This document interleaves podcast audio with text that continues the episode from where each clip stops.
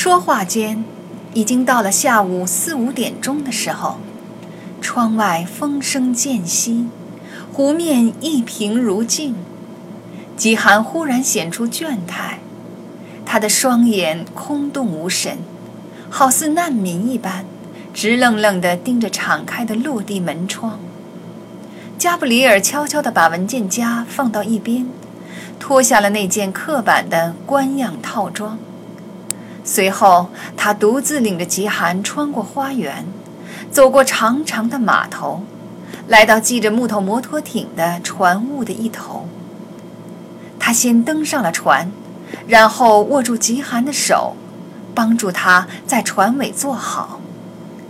他把小电影明星墨镜划上鼻梁，又仔细地修饰了一下自己，似乎准备好要被人拍照。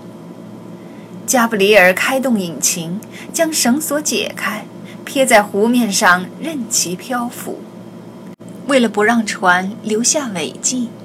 他慢慢地将船开离了码头，又把船头拨向南方。天空是如此清朗，但湖尽头的山峰却捕捉住了一朵流云的几缕仙丝。奥地利人管这座山峰叫霍伦山，地狱之山。你船开得相当熟练。极寒冲着他的后背说：“我年轻点的时候曾经玩过一阵航海。在哪里？波罗的海。”他回答：“我小时候在那儿过暑假。”是啊，极寒冷冷地说：“我还听说，英格丽过去在阿特湖这儿度过夏天呢。”加布里尔把船。独自开到湖中央，关闭了引擎，转动转椅，面对着他。你现在对我了如指掌了，他说。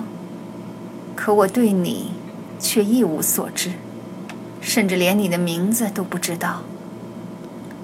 我这样做是为了保护你，或许是为了保护你自己吧。他把墨镜抬上去。好让他看到自己的眼睛。傍晚的余晖将他的眸子点亮。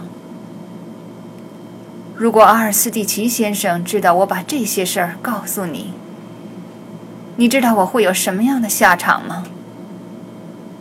他会杀了你。加布里尔毫不掩饰地说：“这就是为什么我们要确保他永远不会知道。”也许他已经知道了呢。他定定地看着他。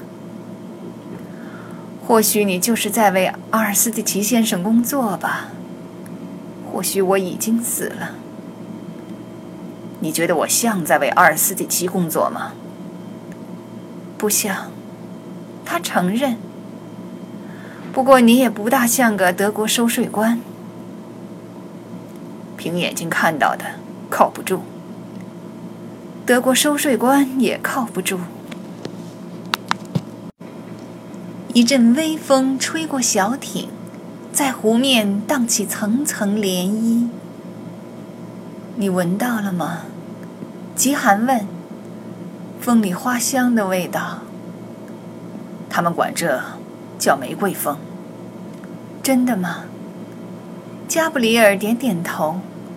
极寒闭上眼睛。深吸了一口花香。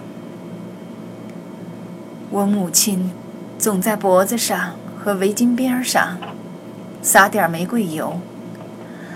当叙利亚人炮轰哈马的时候，她把我紧紧揽在怀里，让我别害怕。我曾把脸深深埋在他的脖颈下，为的是能够闻到玫瑰的清香，而不是战火的硝烟。他睁开双眼，望着加布里尔。“你是谁？”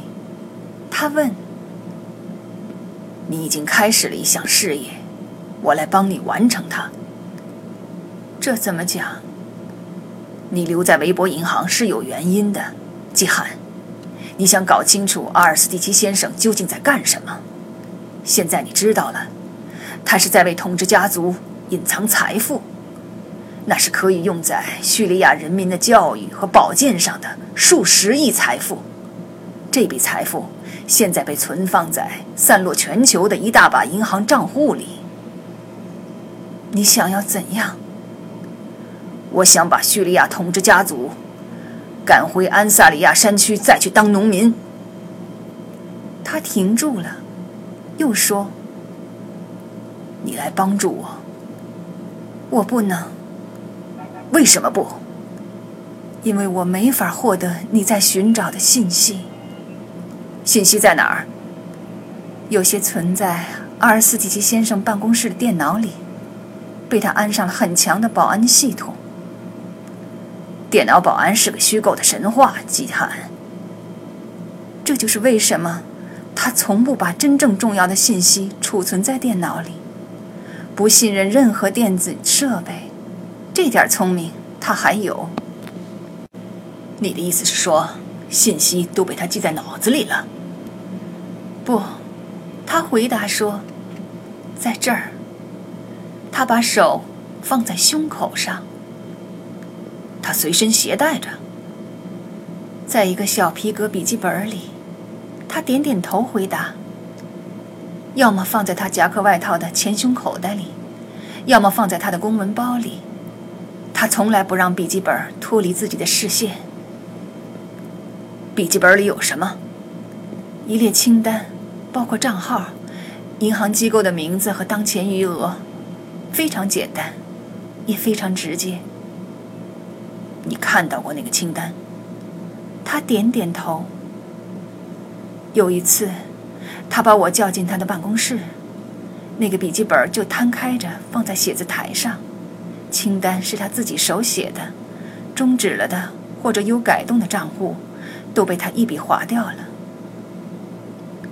还有其他副本吗？他摇摇头。微风拂来，携裹着阵阵花香。好像两人之间摆放了一束盛开的玫瑰。他又划上墨镜，指尖轻轻溜过湖面，留下淡淡的水迹。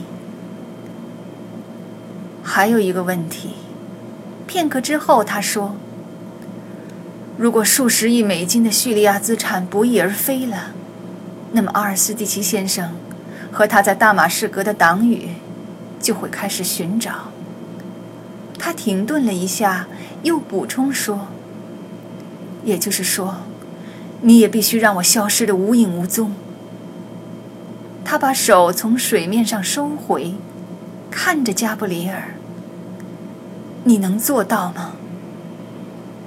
只需要一眨眼的功夫。能保证我的安全吗？能，季寒。你会很安全。我会住哪儿？”随你意愿，当然，只要你的要求不过分，我们都可以满足。我喜欢住在这儿。他环视着周围的远山说：“不过，这里或许离林子太近了。那我们找个类似的地方。我会需要一幢房子，一点点钱，不用太多。”他迅速加了一句：“只要够活就行。”我有种感觉，钱应该不成问题。千万保证，别让我用统治者的钱。他的指尖儿又回到了湖面上，他的钱沾满了鲜血。他似乎在湖面上写着什么。加布里尔忍不住想问问他写的是什么，又决定还是不打扰他。一丝云彩从地狱之山捕捉到的云朵里挣脱出来，在他们的头顶漂浮，看上去它是那么近。加布里尔忍住要伸手去将它扯下来的冲动。你还从来没告诉过我，你是怎么找到我的？吉寒忽然开了枪。就算我告诉你，你也不会相信的。是个好听的故事吗？但愿如此。也许英格里会放弃他正在写的故事来写这一个。我从来就不喜欢二战中维也纳的故事，他们太像哈马了。他抬起头来，不再冲着水面出神儿，然后把目光锁定加布里尔。你会告诉我，你到底是谁吗？当这一切结束的时候。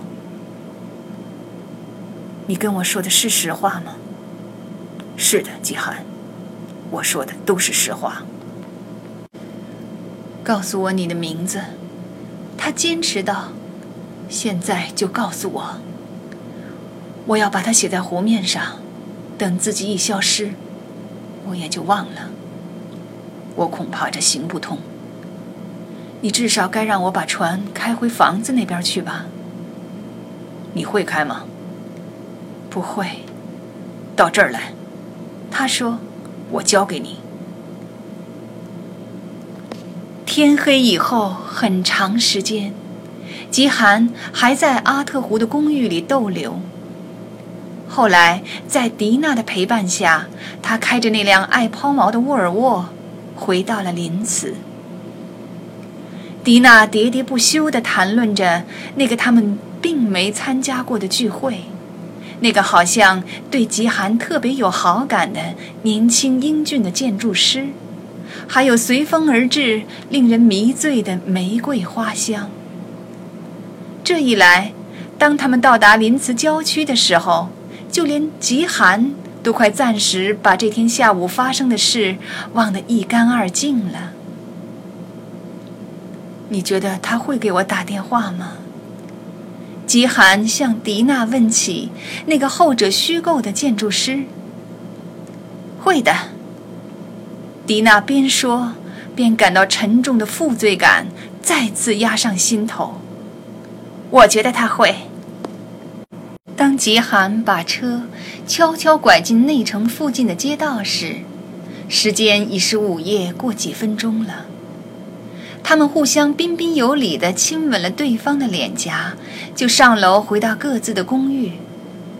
当迪娜进门的时候，看到黑暗中的一个剪影，一个体格健壮的男子，身体僵直地坐在窗前，正透过百叶窗的缝隙向外面窥视。在他脚边的地板上躺着一把 HK 九毫米手枪。发现有什么不对头的吗？没有，克里斯托弗·凯勒说：“他没问题。要不要我给你倒杯咖啡？不用，我挺好。我给你准备点吃的。我自己带吃的来了。过后谁来换你的班？就目前的情况看，我只有自己一个人。”可你总得睡觉吧？我受过特种兵训练。凯勒注视着沉沉的黑暗。我不需要睡眠。